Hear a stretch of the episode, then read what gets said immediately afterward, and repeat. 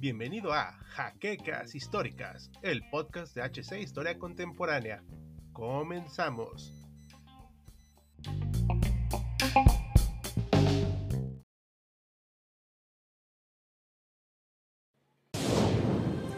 Bienvenidos a HC Historia Contemporánea, la página histórica por excelencia.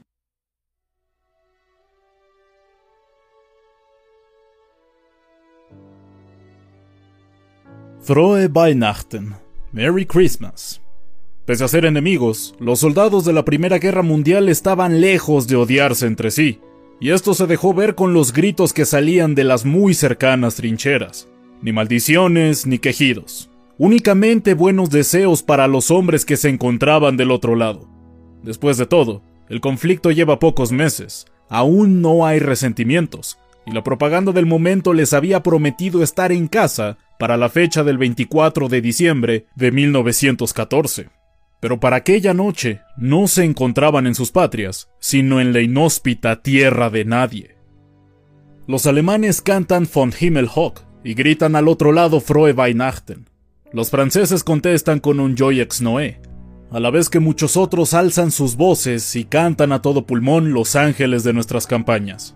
La angustia se convierte en una muy extraña fraternidad, pero que dentro de poco se consumirá en un acto irrepetible jamás visto durante el resto de la Primera Guerra Mundial. Bienvenidos historiadores a una nueva entrega de Sábado Bélico, que al igual que la semana pasada, está enfocada en sucesos poco imaginables en los grandes escenarios de la historia militar, y como ya se dieron cuenta, en esta ocasión hablaremos sobre la tregua de Navidad sucedida en el fin del año de 1914 cuando soldados pertenecientes a naciones rivales fraternizaron entre sí en la hasta entonces tan temida tierra de nadie. Pero antes de empezar, veamos cómo fue que llegamos a este suceso tan particular, y de paso, les recordamos que si les gusta nuestro contenido y quieren apoyarnos, pueden visitar nuestra página de Patreon cuyo enlace está en la descripción, así como suscribirse al canal, darle like al video, pero sobre todo compartir este material nos ayuda mucho a seguir creciendo. Y sin nada más que añadir, Veamos un poco de contexto.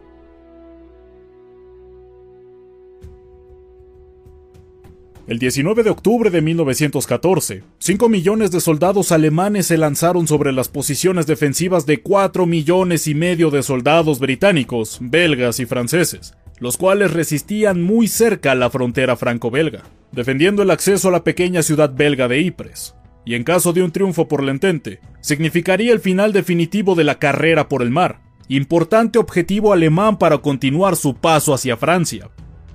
Durante más de un mes, los alemanes atacaron las posiciones del Entente en cuatro ofensivas distintas, pero fracasando todas en su objetivo con cada nuevo ataque aprovechando los defensores para cavar más trincheras, las cuales pasaron de ser de medio metro de profundidad, lo necesario para cubrir a un hombre acostado, a convertirse en auténticos caminos interconectados unos con otros, y donde un hombre podía estar de pie sin problemas, pero que estaba lejos de ser seguro, o tan siquiera cómodo.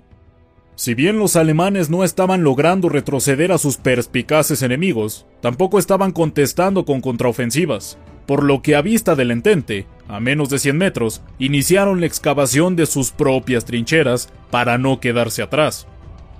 Finalmente, el día 22 de noviembre de 1914, junto a las ventiscas y heladas de otoño, los alemanes dejaron de atacar, y junto con el detenimiento de los germanos, llegó el relativo silencio del frente occidental durante el resto del año, a costa del fallecimiento de más de 200.000 soldados de ambos bandos, siendo en este punto de la historia una de las batallas más trágicas que la humanidad había tenido el disgusto de pelear, y que tristemente solo era el principio de la guerra. El mes siguiente fue especialmente duro por las inhumanas condiciones con las que los soldados de ambas naciones tenían que soportar en sus trincheras. El lodo era el pan de cada día, y por lo general, las trincheras estaban inundadas, llegando el nivel del agua hasta las rodillas de los hombres que se encontraban ahí. Encima de esto, las temperaturas no hacían más que bajar día con día, que en parte podían favorecer a los cansados y estresados hombres del frente, pues los piojos se les congelaban, por lo que podían deshacerse de una verdadera molestia por las noches.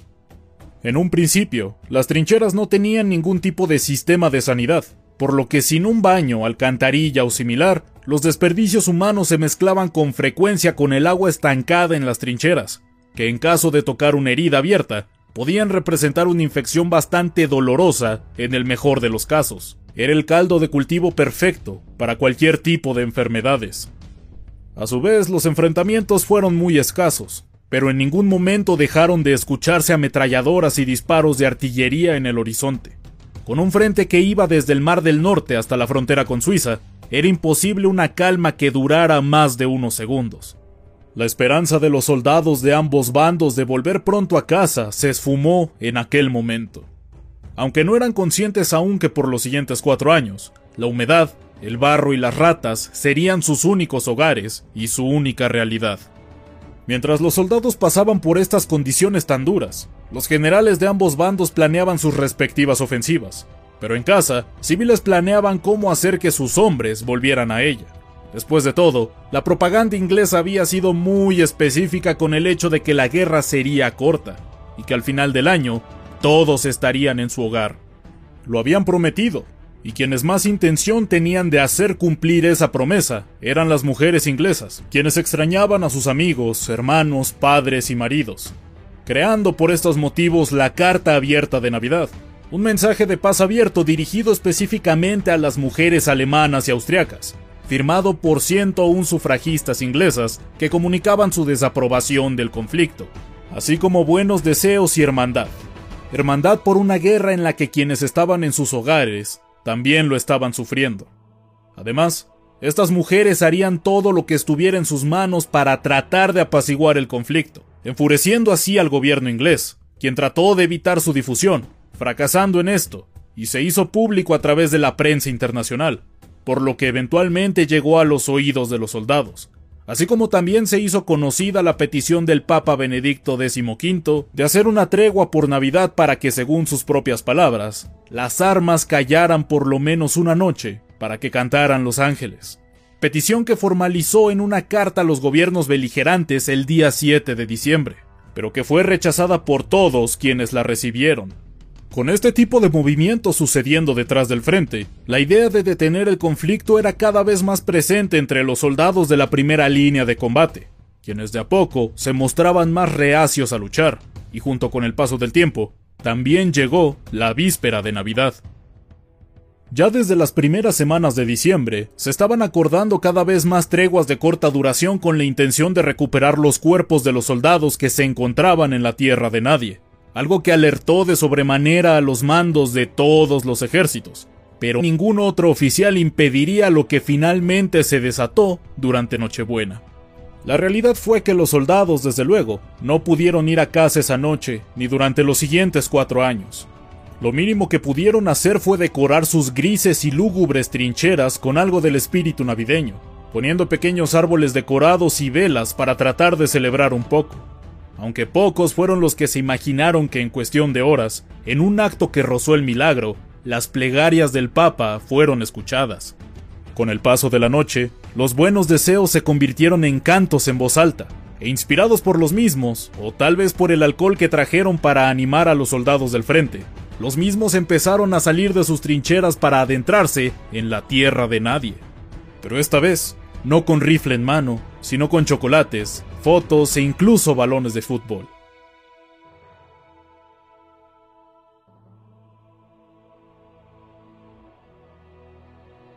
Lo impensable para los generales finalmente estaba ocurriendo, y por primera vez desde el inicio de la guerra, las armas no abrirán fuego, al menos por un día.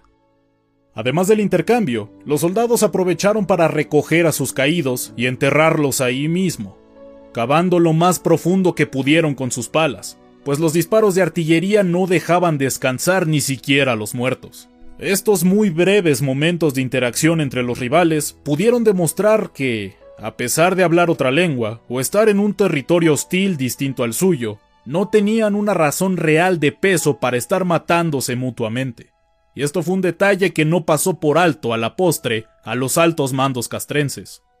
Si bien unos eran protestantes y otros tantos católicos, al final, todos eran cristianos, por lo que en más de un punto se celebraron misas durante la mañana de Navidad, y después de esto, no había nada mejor que hacer que jugar un partido amistoso de fútbol. Unos dicen que trajeron balones, pero por las restricciones de los que se podía llevar a las trincheras, lo más probable es que patearan una lata a través de un campo desigual, lleno de lodo y sin una portería bien delimitada. Pero eso era lo de menos. Solo querían un juego amistoso.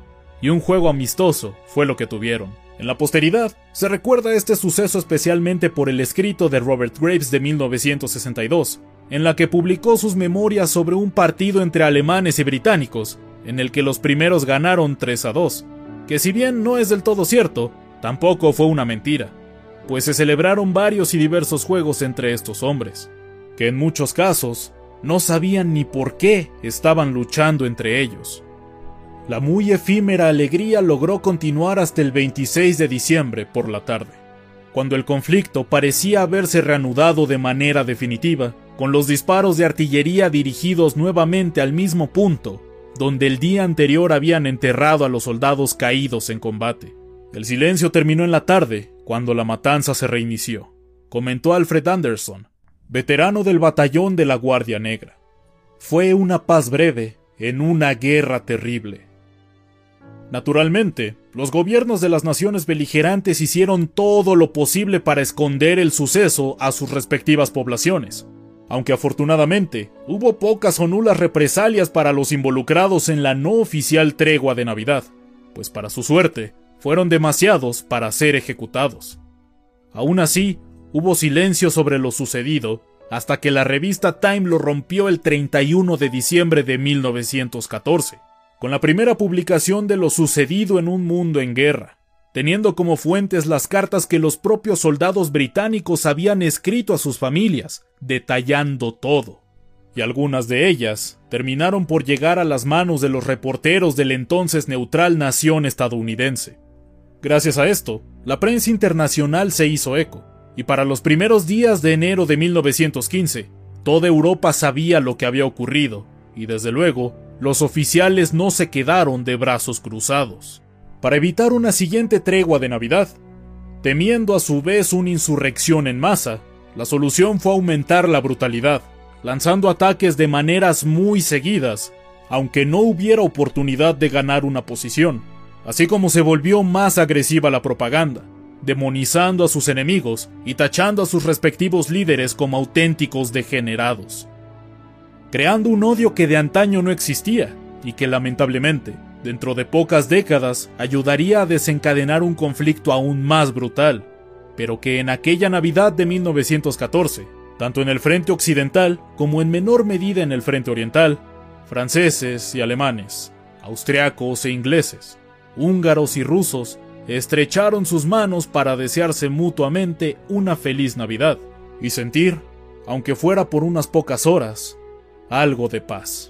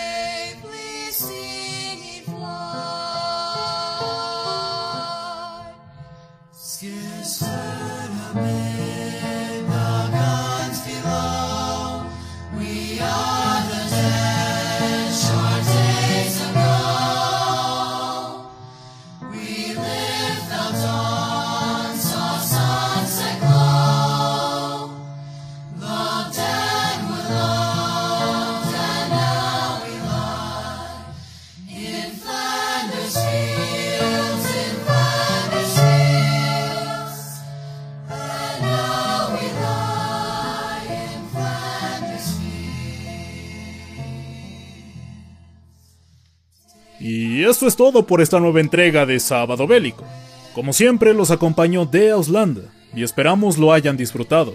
pues después de más de 30 entregas cubriendo algunos de los peores capítulos en la historia de la humanidad, era necesario traer un poco de vida a esta sección por el bien mental de todos, tanto ustedes, nuestros queridos espectadores, como nosotros los productores. Sin nada más que añadir, queremos agradecer a nuestros mecenas de Patreon como José Andrés Sánchez Mendoza, José Antonio Martínez Chaparro, Nahuel Sebastián Ruiz y Félix Calero. Esto no sería posible sin ustedes, y tampoco sin cada uno de nuestros historiadores que nos ven semana tras semana en HC Historia Contemporánea. Muchas gracias a todos y tengan una muy feliz Navidad.